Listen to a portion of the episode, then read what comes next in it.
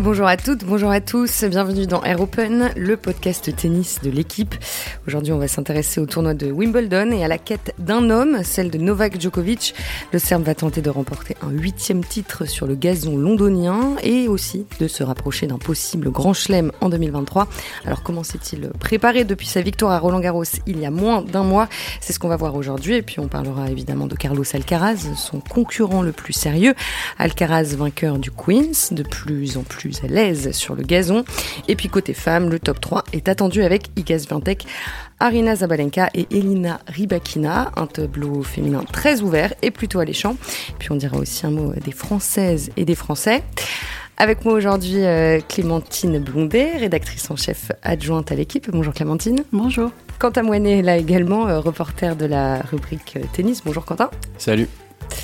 Et puis nous sommes en ligne avec euh, Lucille Allard, euh, la reporter qui a suivi les qualifications cette semaine à Wimbledon. Bonjour euh, Lucille. Salut. Allez, Air Open, c'est parti. Alors, le tournoi de Wimbledon va donc se jouer du 3 au 16 juillet. Et la question que tout le monde se pose, c'est qui est capable de battre Novak Djokovic? Euh, il y a un mois, ici même, on parlait de Roland Garros et de l'absence de Rafael Nadal. Le tournoi s'annonçait euh, plus ouvert que jamais. Euh, Aujourd'hui, Clémentine, on peut dire que la configuration est bien différente, d'autant que le tirage au sort euh, du tableau était plutôt clément avec Djokovic. Oui, ça n'a absolument rien à voir. Euh, avant Roland Garros, on faisait euh, plein de plans sur la comète. Là, on est à chercher qui pourrait prendre un set à Novak Djokovic. Alors, on est peut-être un peu trop optimiste pour lui, mais c'est vrai qu'il n'a pas perdu depuis euh, 4 ans à Wimbledon. C'est un de ses tournois préférés. c'est vraiment son jardin. Il mange même l'herbe de Wimbledon. Donc, donc voilà. Et c'est vrai que le tirage au sort euh, lui a pas euh, réserve, pas trop de difficultés a priori. C'est Cachine au premier tour. Euh, bon, alors peut-être qu'il pourrait retrouver Sinner qu'il avait embêté l'an dernier et Kyrgios contre qui il avait joué la finale, mais qui sont dans une forme incertaine. Donc, euh, qui peut battre euh, Djokovic? C'est un peu le mot d'ordre. Ouais, en fait, il y a deux choses. Il y a à la fois la forme de Djokovic, qu'on a vu évidemment à Roland Garros euh, quasiment intouchable tout du long, et à la fois la forme de ses adversaires, parce que en fait, Djokovic n'est pas meilleur sur gazon que sur dur. Sur dur, le, dur a toujours été sa meilleure surface, mais en fait, ses adversaires sont moins bons sur gazon. Il- Il a beaucoup moins de concurrence euh, sur gazon que, que sur dur. Euh, si on regarde le top 10 actuel, des joueurs comme euh, Tsitsipas, Medvedev, euh, Zverev, alors, il n'est pas dans le top 10, mais tous des joueurs qui peuvent le gêner sur dur ou sur euh, terre pour certains sont incapables de le gêner sur gazon parce qu'ils sont très loin de ce niveau-là, que ce soit au niveau du voilà c'est le déplacement, c'est le, jeu différent sur herbe euh, qu'ils ont du mal à, assimiler et donc en fait la marge qu'a Djokovic euh, sur gazon, elle est finalement presque plus liée au niveau moins élevé de ses adversaires qu'au niveau qu'à son propre niveau, qui est évidemment très bon. On gagne pas cette fois Wimbledon sans être un excellent joueur de gazon, mais l'écart est plus élevé parce que la rivalité est moindre finalement. Je rajouterais pour, euh, pour, pour rebondir aussi, c'est que voilà, là, il a eu le, le- il a décroché son 23e Grand Chelem à, à Roland Garros. C'était quelque part, euh, voilà, une espèce de quête aussi qu'il avait. Il est enfin passé euh, devant Federer et, et devant Nadal, devant euh, derrière qui il a été euh, toute sa carrière. Donc là, il est, on a l'impression qu'il va être euh, plus libéré que jamais encore. Donc je, je, je pense que c'est aussi pour ça qu'on on le voit difficilement euh, s'arrêter là euh, à Wimbledon dans la quête d'un 24e qui voilà le ferait rentrer encore dans une dimension euh, historique euh, assez assez phénoménale. Euh, il n'a pas joué depuis euh, Roland Garros, Novak Djokovic. Est-ce que vous savez comment il a géré euh, sa préparation là, pour Wimbledon? Bah, on l'a vu partir en vacances avec sa femme quelques jours. Euh, ce qui, est, ce qui peut paraître étonnant, c'est que quand il a repris, il a repris sur dur. Il, il a fait quelques jours d'entraînement. Euh, Enfin, en tout cas, son premier jour d'entraînement était sur dur. Alors, je pense que c'était juste pour retaper un petit peu la balle tranquillement. Et il est arrivé à Wimbledon, là, il y a 5-6 jours. Comme disait Clémentine, il a mangé euh, un, brin d'herbe, comme il aime le faire euh, tous les ans. D'habitude, il le fait quand il gagne le titre. Bon, bah là, il l'a fait un petit peu en avance. Je ne sais pas si c'est prémonitoire. Et ah, on l'a vu surtout extrêmement détendu. On a la sensation qu'il est effectivement chez lui. Et il n'y a aucune, aucun espèce de parasite, alors que sur la saison sur terre battue, on l'avait vu beaucoup s'agacer. Là, il va arriver sans tournoi de préparation, ce qui fait, euh, je crois que depuis 2019, il a fait aucun tournoi de préparation sur gazon, il a gagné à chaque fois, donc euh, c'est pas un souci pour lui. En fait, sur terre battue. J'allais vous demander si c'était pas risqué d'arriver sans bah aucun pour lui match non, autant, sur terre battue, oui, il peut pas parce qu'il a besoin de, à chaque fois, il a du mal les premiers premiers tournois sur terre battue. Autant sur gazon, en fait, son adaptation, elle se fait en. Je pense que là, il est déjà, il est déjà prêt en fait. Après deux trois jours de- d'entraînement, c'est déjà suffisant pour lui. Il a fait une petite exhibition aussi euh, contre jeudi contre Francis Tiafoe. Bon, voilà, c'est pas un match officiel, mais donc ça permet quand même toujours de, se régler un petit peu. Et on n'a pas de doute qu'il sera prêt euh, dès son premier tour. Et hier, il a, inauguré euh, le, le centre court ici en, en jouant contre, contre Yannick Sinner. Donc c'est c'est aussi symbolique puisque c'est un peu le joueur qui lui avait posé le plus de soucis euh, l'année dernière. Et donc là, euh, il est arrivé, il a joué à l'entraînement contre lui euh, hier pour son premier entraînement euh, sur le centre court. Physiquement, il est à 100%. Pas de petites, euh, pas de petits pépins comme avant Roland. Bah là, c'est difficile à dire vu qu'on l'a pas vu euh, justement en tournoi, mais a priori tout va bien. Alors, on a vu des images où il avait euh, toujours un manchon à son coup de droit, mais ça, c'est vraiment plus par précaution qu'autre chose. A priori, il n'y a rien d'alarmant. On l'a vu là, à Roland Garros, euh, tout s'était très bien passé, donc il n'y a aucune raison qu'il y ait un, un souci a priori. Alors, en cas de succès, cette année, il égalerait le nombre de victoires de Roger Federer à Wimbledon. Ça aussi, dans sa quête de record, ça aurait une, une grande valeur symbolique, un petit peu. Bien sûr, alors je sais pas, euh, on sait que c'est un joueur qui s'attache au record et à l'histoire. Euh, il il peut battre, avec euh, s'il gagne ce Wimbledon, il peut battre plusieurs records en même temps. Donc il peut égaler Margaret Court, donc devenir, euh, avec 24 grands chelems, le ex aequo, le vainqueur, tous sexes confondus, euh, du plus grand nombre de grands chelems. Il peut gagner son huitième Wimbledon et, euh, et égaler Roger Federer, ce qui est pas rien. Euh, il peut rester en lice pour le Grand Chelem calendaire, euh, qui est quand même quelque chose qu'on attend euh, depuis des décennies. Donc, euh, Qui n'a jamais été réalisé chez les hommes. de, euh, depuis, Depuis Rod. En Depuis Rod Laver. 69, Neuf. Ah, dans l'air open. Dans l'Air Open. Voilà. qui n'a jamais été réalisé chez les hommes. Et euh, voilà, on sait qu'il s'est cassé les dents contre ce rêve une première fois et que là, l'occasion euh, lui est offerte euh, d'avoir une deuxième chance. Donc, il a plein de rendez-vous avec l'histoire. En fait, on a presque la sensation que, sauf pépin physique, cette quête de grand chelem, elle se jouera à New York, là où c'est toujours le plus difficile pour lui. Étonnamment, c'est sur dur, mais c'est le grand chelem qui, lui pose le plus de soucis avec Roland Garros quand, quand Rafael Nadal est là. Euh, notamment, bah, c'est la fin de saison. Il a énormément donné physiquement, mentalement, et c'est là aussi où ses adversaires, euh, comme Daniel Medvedev par exemple, euh, Carlos Alcaraz dont on va parler plus, tard, peuvent le plus le déranger. Donc, en fait, là, c'est fou parce que la quinzaine n'a pas commencé et on est presque déjà à se dire vivement l'US Open pour, pour cette quête. Donc, bon, on va quand même regarder les matchs, mais on a voilà, vraiment cette sensation que, que c'est quasiment écrit que ça se jouera en septembre à Flushing. Qu'est-ce qui vous a le plus impressionné euh, cette saison euh, au niveau de son jeu? Au niveau de son jeu, moi, c'est son coup droit. C'est, il a toujours, au début de sa carrière, même quand il était troisième mondial, il avait un coup droit euh, qui était, j'allais dire pas terrible. C'est pas, c'est, méchant, mais qui était pas incroyable. Ce qui partait pas très bien, qui sortait pas bien de la raquette, le geste était pas joli. Il a énormément évolué sur ce coup. À Roland Garros, c'était incroyable. Il fais- faisait des coups, droits courts croisés. Enfin, il a gagné un nombre de points là, sur- dans cette filière hallucinant. En fait, il a énormément, euh, ces dernières années, écourté les échanges. Parce qu'avec l'âge, même si c'est un joueur extrêmement fort physiquement, il peut plus se permettre de gagner, de, fin, d'attendre, de, faire des rallyes de 15-20 frappes à chaque fois. Donc il a, eu cette capacité à faire évoluer son jeu, à être beaucoup plus agressif près de sa ligne, et c'est grâce à ce coup droit-là qu'il peut faire tout ça. Et évidemment son service aussi qui a énormément évolué euh, ces dernières années. moi, dans son, jeu qui me, qui m'impressionne depuis le début de l'année, c'est aussi, alors, il a eu des pépins physiques euh, sur, euh, sur la, sur la terre euh, avec, euh, avec son coude, mais c'est aussi, euh, voilà, la, dimension physique qui, qui, qui, qu'il arrive à chaque fois à tenir euh, en, en grand chelem. Et euh, à l'Open d'Australie, il a, voilà, il a, il a battu Tsitsipas en finale en 3-7. Et puis là, Roland Garros, il a, il a complètement essoré Carlos Alcaraz en, en, demi-finale pour un choc qui a, qui, qui a un peu avorté pour une sorte de, de finale avant l'heure. Donc c'est- lui, il a 36 ans et il est contre des, gars qui, sont dans la vingtaine. Et pourtant, il arrive encore à, s'imposer au niveau de cette dimension-là. Et moi, c'est peut-être euh, ça, sur ce, point de vue-là, que ça m'impressionne le plus euh, depuis, euh, depuis le début de sa saison. moi, ce qui m'impressionne le plus, c'est peut-être sa gestion du match. Bah, il y avait eu un œil de Matt Villander dans le journal qui était super intéressant là-dessus. On voit que maintenant, gagner des matchs en 2-7 gagnants, c'est pas toujours évident pour lui. Il peut se faire surprendre, mais quand c'est du 3-7 gagnant, il arrive à avoir une patience, à, même si on le voit s'énerver et tout ça, finalement il accepte quoi de perdre un set, peut-être même deux, parce qu'il sait que lui prendre trois sets euh, dans un grand chelem, euh, c'est une mission presque impossible. Et il commence à y avoir d'ailleurs une longue liste d'adversaires qui l'ont poussé au cinquième set et puis, euh, et puis bah, qui, ont quitté le tournoi dans la foulée. Donc, donc voilà, c'est cette gestion de ce temps particulier que sont les matchs en grand chelem. Et justement, pour rebondir là-dessus, l'année dernière, le match où il avait été le plus en difficulté à, Wimbledon, c'était contre Yannick Sinner, euh, en quart de finale, si je ne me trompe pas. Il est mené 2-7 à 0. Et ce qui est fou, c'est que dès le début du troisième, il break. Euh, Djokovic break, donc, mais il est quand même mené 2-7-0. Et à ce moment-là, tout le monde se dit, c'est sûr qu'il va gagner. Alors qu'il est encore mené 2-7-0, il est juste un break d'avance dans le troisième.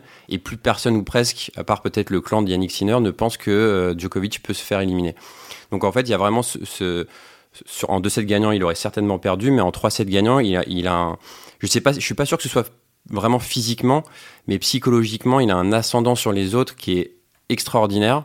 C'était déjà arrivé contre Mouzetti à Roland Garros, mené 2-7 à 0.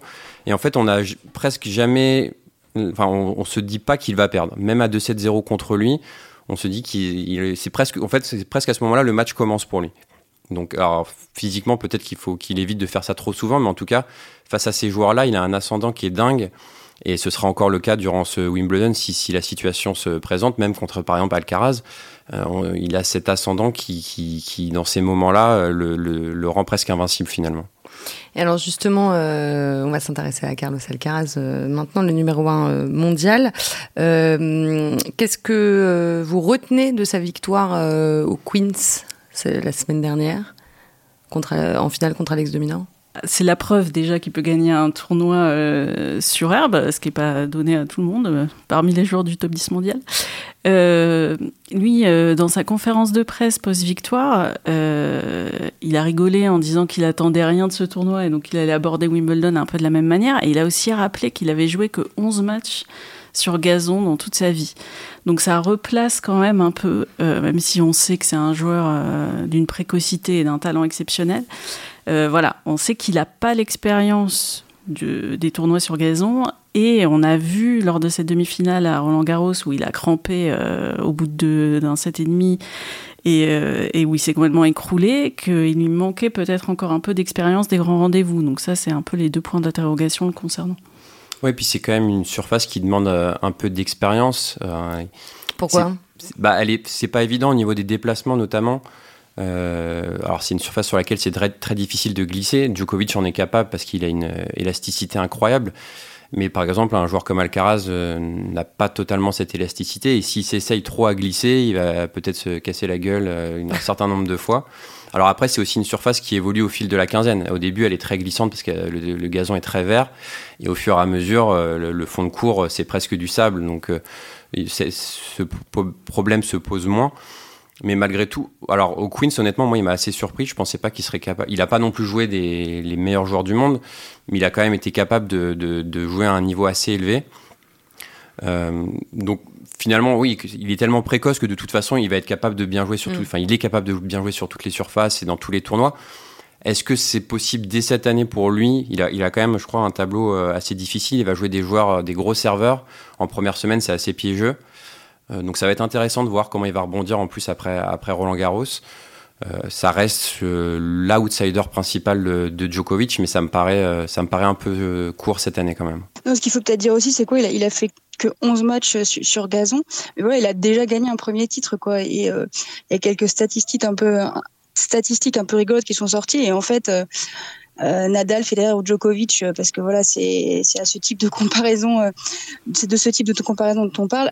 Euh, ils ont eu besoin de plus de matchs sur gazon pour remporter euh, pour remporter un premier titre. Djokovic, par exemple, il avait 24 ans euh, quand il a remporté euh, son, son, son, premier titre sur gazon, alors que Alcaraz, il en a il en a 20. Donc ça montre quand même qu'il a une capacité d'adaptation euh, euh, voilà phénoménale. Et est-ce que ça sera suffisant pour battre Djokovic 5-7 à Wimbledon? C'est c'est la grande interrogation, mais le fait qu'il ait gagné ce titre, c'est quand même, c'est quand même une preuve que voilà, il peut très bien jouer sur sur cette surface. Alors Quentin, c'est vrai que tu disais qu'il avait hérité de la partie de tableau la plus difficile avec notamment Daniil Medvedev Stéphano Tsitsipas et euh, Holger Rune, euh, qui représentent euh, la plus grande menace selon vous? Même si, bon, à vous écouter, j'ai bien compris qu'on se dirigeait vers une, finale très probablement entre Djokovic et Alcaraz. Bah, tu as cité Daniil Medvedev et Stéphano Tsitsipas. moi, je les mettrais vraiment pas dedans. Daniil Medvedev a jamais très bien joué sur gazon. C'est alors c'est moins compliqué pour lui que sur terre battue parce qu'avec son service, il peut quand même faire des différences mais c'est une surface euh, sur laquelle il a quand même du mal à se déplacer. Et Stefanos Tsitsipas, il est quand même dans une période très compliquée. Mm. Lui non plus, il a jamais très bien joué sur gazon, ce qui peut paraître euh, surprenant avec son jeu, mais plutôt offensif et voilà, plutôt à l'aise normalement vers l'avant. Donc en fait, finalement, les joueurs les plus dangereux sont pas forcément les ceux qui sont le mieux classés. bah ouais, on peut peut-être citer euh, bon évidemment Alcaraz, Gorune, ça va être intéressant de voir. Pareil, lui aussi, il découvre un peu cette surface. Il a pas tant joué dessus que ça. Euh, ouais, après, il y a des joueurs un peu, euh, entre guillemets, secondaires, comme Alex de Minor, justement, qui a fait finale euh, au Queens, Francis Tiafoe, qui peut être très fort sur cette surface. Faut essayer de, faut fouiller un petit peu, en fait, pour les trouver. Et puis, on va peut-être regarder un peu du côté des Français, sait-on jamais? Oui, sait-on jamais. Et justement, on, va, on, va, on va parler des Français pour en terminer avec le tableau masculin. Lucille, tu as, tu as, suivi les qualifs cette semaine. alors, comment, comment ça s'est passé pour, pour nos Français?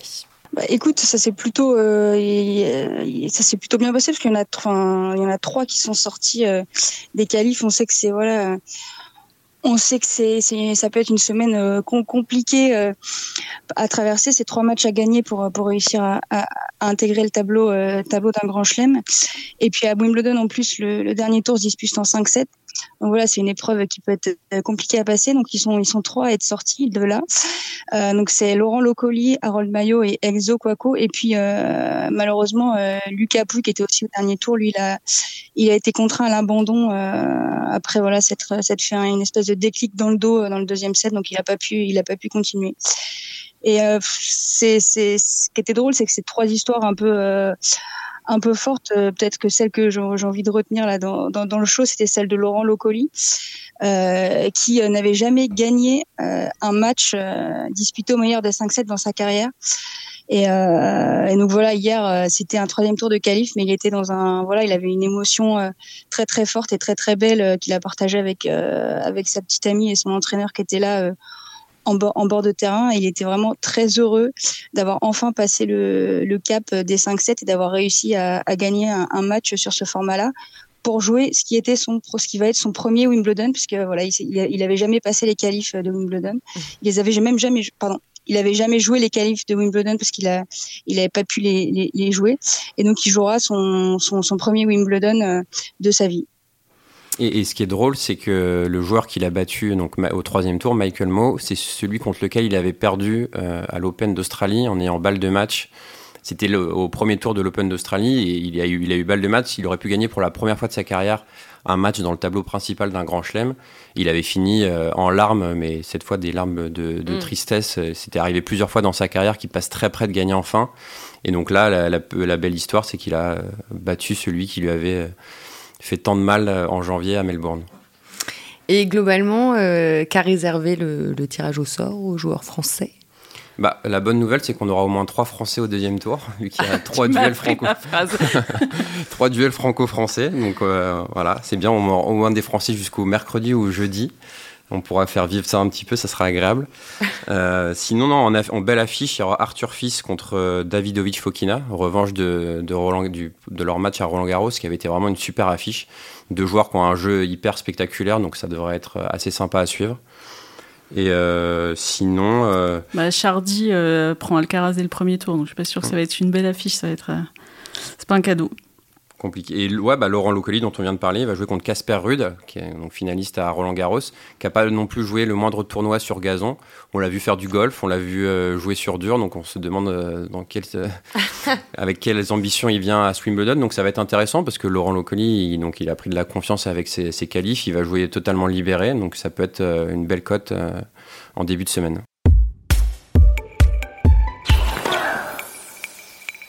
Euh, on va passer au, tableau euh, féminin et j'ai envie de commencer avec euh, Caroline Garcia. Du coup, on va parler des Françaises pour, pour commencer. Donc Caroline Garcia qui représente a priori notre, notre plus, plus belle chance. elle a été contrainte à l'abandon lors du tournoi d'Eastbourne à cause d'une inflammation à l'épaule. Est-ce que c'est juste une petite alerte? Elle va être remise à temps pour Wimbledon? Elle a dit que c'était euh, par précaution qu'elle avait euh, abandonné. En même temps, euh, bah, ce matin dans l'équipe, son entraîneur Bertrand Perret disait quand même que c'était une douleur qui la gênait depuis, je crois, deux semaines.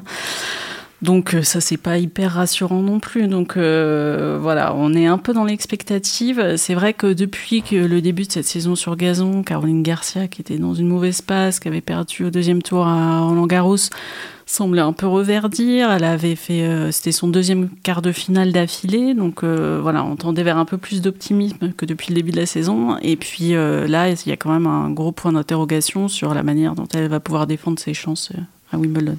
Bah, disons que c'est clairement une surface sur laquelle elle se sent mieux. Son jeu se met en place beaucoup plus naturellement. Elle, elle, en avait parlé, le fait sur terre battue, elle avait beaucoup trop forcé en fait elle forçait sa nature et ça fonctionnait pas. Là, ça lui avait fait beaucoup de bien de, cette transition sur gazon. Après, effectivement, cette, cette gêne à l'épaule, c'est problématique. Déjà parce que ça l'empêche d'être à 100%, de certainement de s'entraîner aussi euh, intensément qu'elle l'aimerait. Et puis parce que ça la gêne au niveau du service, qui est quand même son arme principale, en particulier sur gazon. Donc, euh, la difficulté, si c'est juste par précaution, très bien, mais si ça l'empêche par ailleurs de s'entraîner correctement, euh, et de mettre 100% au niveau de son service, c'est quand même problématique. Là, elle a abandonné euh, jeudi après-midi, elle joue son premier tour lundi, ça laisse finalement que trois journées pleines euh, pour se soigner et, se préparer, donc c'est assez peu. Donc on va voir. L'avantage du format en grand chelem, c'est qu'elle a un jour de repos entre chaque match si elle, avance dans le tournoi. Donc s'il peut y avoir des soins à chaque fois sur ces journées off, et puis après, elle va, se serrer les dents. C'est un grand chelem. Là, elle voulait pas prendre de risque pour un petit, plus petit tournoi. S'il faut euh, serrer les dents pendant 15 jours, euh, souhaitons-lui pendant 15 jours. Ce sera, elle le fera. Mmh.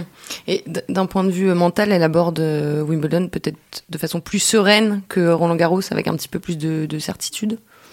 En tout cas, je pense avec moins d'attente qu'à Garros, où évidemment elle joue à domicile euh, et où le grand public français qui suit pas forcément le moindre tournoi chaque semaine était resté sur les images euh, de sa fin d'année incroyable, de sa victoire au Masters.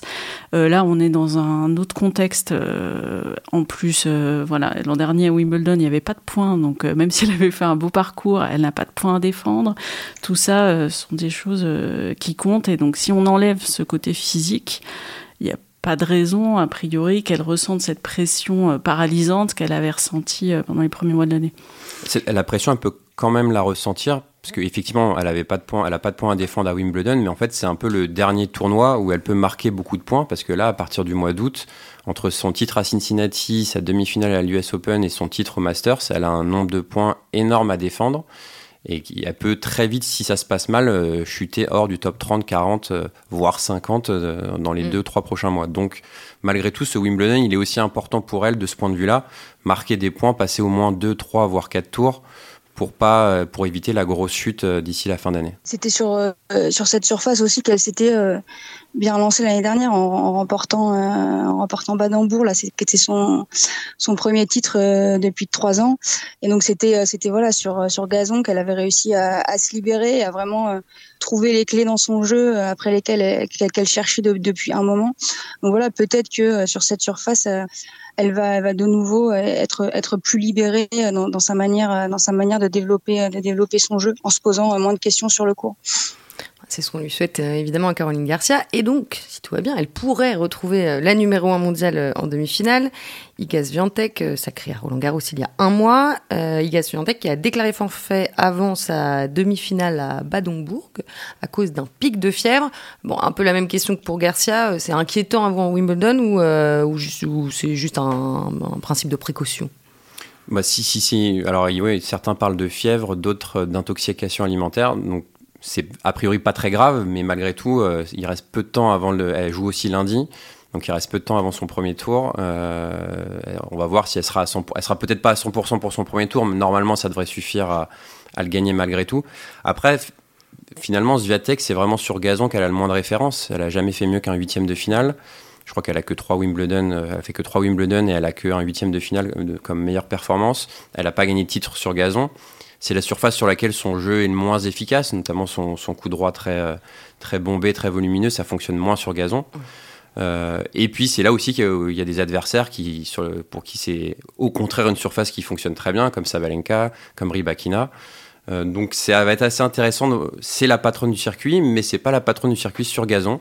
Donc ça va être intéressant de voir euh, comment elle va réussir à, passer. Il n'y a aucune raison qu'elle puisse ne pas être très forte sur gazon, mais pour l'instant il y a encore un petit blocage, comme on l'avait vu l'année dernière euh, où elle avait perdu contre Alizé Cornet en deux petits sets. Oui, Zabalenka et Rybakina ont beaucoup plus de, repères sur gazon que, que bah bien sûr, Rybakina a gagné le tournoi. Sabalenka l'année dernière n'avait pas le droit d'y être parce qu'elle est biélorusse, mais euh, elles ont euh, elles ont le repère sur ce tournoi. Euh, elles savent elles savent être hyper efficaces sur gazon, optimiser leur service. voilà, c'est vrai que Zviatek, son, c'était, elle a déclaré forfait pour la demi-finale. C'était la première demi-finale de sa carrière sur gazon. Donc, quand on voit les stats qu'elle a encore plus sur terre battue et même sur dur, euh, ça dit quand même euh, son peu de, goût a priori euh, sur cette surface. Et Zabalenka, selon vous, quel est, quel est son plus grand atout là à Wimbledon? Son service, son service et sa capacité à, casser l'adversaire en deux frappes, à mettre l'adversaire à plusieurs mètres de la balle en une ou deux frappes, avec son service, avec son retour, avec son premier coup droit si elle sert aussi bien que depuis le début de la saison, elle sera extrêmement difficile à breaker. Et à partir du moment où tu es très difficile à breaker, c'est très difficile de, de perdre un match. Euh, donc elle fait évidemment partie, pour moi c'est la favorite numéro 1. ah oui, plus que Rybakina bah, plus que Rybakina, parce que Rybakina, depuis Roland Garros, enfin depuis son virus, finalement, elle, a encore dit récemment qu'elle en souffrait encore un petit peu. Elle a pu rejouer, mais euh, elle a passé que un tour, je crois, à Berlin, si je me trompe pas. Donc c'est, elle, va arriver avec une forme assez incertaine, au contraire de Sabalenka, qui est en pleine bourre, qui malgré tout a fait un grand Roland Garros, même si elle n'est pas allée jusqu'au bout. Donc pour moi, enfin depuis le début de la saison, euh, derrière Sviatek, euh, Sabalenka c'est mm. clairement la meilleure joueuse de, en 2023. Et sur gazon, elle peut être extrêmement dangereuse. Lucille, pour toi aussi, euh, Zabalenka est, presque plus favorite que, que Oui, oui, c'est sûr que Zviantek, on a l'impression qu'elle fait un petit, un petit blocage aussi euh, sur, gazon. C'est vrai qu'elle dit souvent que c'est une surface qui, qui lui convient pas, alors qu'elle a gagné chez les juniors. C'est assez, euh, assez le paradoxe, mais c'est vrai qu'elle a jamais, euh, elle a pas eu de gros résultats sur cette surface jusqu'à maintenant. Après, on a l'impression qu'il suffirait, voilà, d'un déclic un peu de, de, de quelques meilleures sensations. Peut-être qu'elle était en train de trouver cette semaine-là avant, avant son forfait pour qu'elle euh, pour qu'elle puisse bien jouer sur la surface. Et pour revenir sur Rybakina et, enfin sur Rybakina, D'ailleurs, elle vient de s'entraîner avec Sabalenka là sur euh, à, Wimbledon. Et euh, non seulement elle est dans une forme un peu incertaine, elle a fait forfait pour Eastbourne, elle.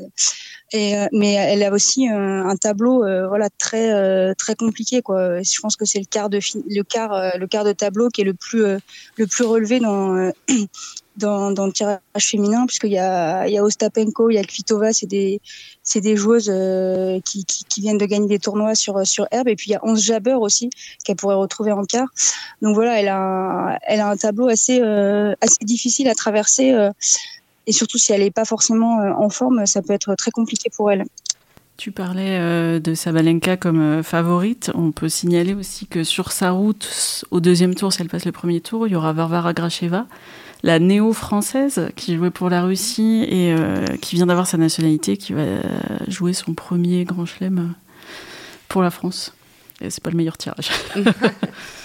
non. Euh, en fait, finalement, il y a carrément plus de, suspense chez les femmes que chez les hommes. Sur le papier, oui. Très clairement, c'est un peu paradoxe. Enfin, c'est un peu marrant parce que c'était un peu l'inverse finalement à, à Roland Garros, où il y avait un, on pouvait citer 5-6 joueurs euh, capables de gagner. Et chez les filles, tout le monde pensait qu'il y avait un boulevard pour, euh, pour Zviatek. Ce qui n'a pas été finalement le cas totalement en finale, mais bon, elle, a malgré tout gagné. Et là, et là, effectivement, chez les garçons, euh, Djokovic semble avoir une autoroute devant lui, alors que chez les filles, on a cité évidemment Zviatek, Rybakina et Sabalenka, mais on peut aussi, comme l'a évoqué Lucille, citer Kvitova, qui, joue, qui, recommence à jouer extrêmement bien, qui a quand même gagné deux, fois, à, Wimbledon 2011 et 2014. Et quand elle est dans cette forme-là, c'est pareil, c'est une joueuse qui en deux frappes fait extrêmement mal, service coup droit. c'est un peu un, coup dedans, un coup pas dedans, mais quand c'est la bonne semaine ou la bonne quinzaine. Et puis c'est l'une des plus expérimentées du circuit aussi. Bien sûr, donc elle a eu pas mal de soucis physiques, elle a eu une, victime d'une agression il y a quelques années qui l'avait écartée du circuit, mais là elle revient en très bonne forme.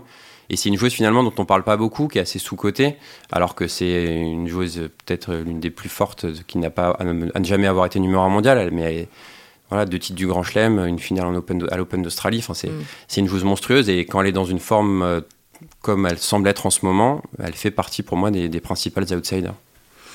Euh, la tchèque Petra Kvitova, je précise, on l'avait pas dit, euh, euh, comme sa compatriote Carolina Mourova, qui était finaliste à Roland Garros. Est-ce que vous pensez qu'elle peut aussi performer sur, sur gazon? Il n'y a pas de raison, elle a déjà fait quart de finale, je crois, il y a quelques années à Wimbledon. Donc voilà, tout le monde s'est extasié à raison pendant Roland Garros sur son jeu complet, non mais toutes les variations qu'elle est capable d'avoir, et donc ça, bah, ça peut porter ses fruits aussi sur gazon. Mais je crois que d'ailleurs, elle avait dit que euh, sa surface préférée était le gazon et c'est la surface sur laquelle elle ah. se sent le mieux. Alors, par contre, il va y avoir l'aspect pression du. Euh, elle arrive avec l'étiquette d'une finaliste de Grand Chelem, forcément maintenant considérée comme une prétendante, sans doute regardée différemment par les autres joueuses aussi. Donc ça va être intéressant de voir comment elle va gérer cet aspect-là. Mais sur le plan purement tennistique, il n'y a aucune raison qu'elle ne puisse pas aller très très loin euh, sur ce Wimbledon. Caroline Morova qui euh, pourrait euh, retrouver Arina Sabalenka dès les huitièmes de finale. Ce serait euh, une très belle affiche. on a hâte de voir ça. On s'arrête là. merci beaucoup à tous les trois, Lucie Lallard, Clémentine Blondet et Quentin Moinet. merci aussi à Antoine Bourlon pour la réalisation. Et on se retrouve dans Air Open dans 15 jours pour un débrief du tournoi. Merci de nous avoir suivis. À très vite.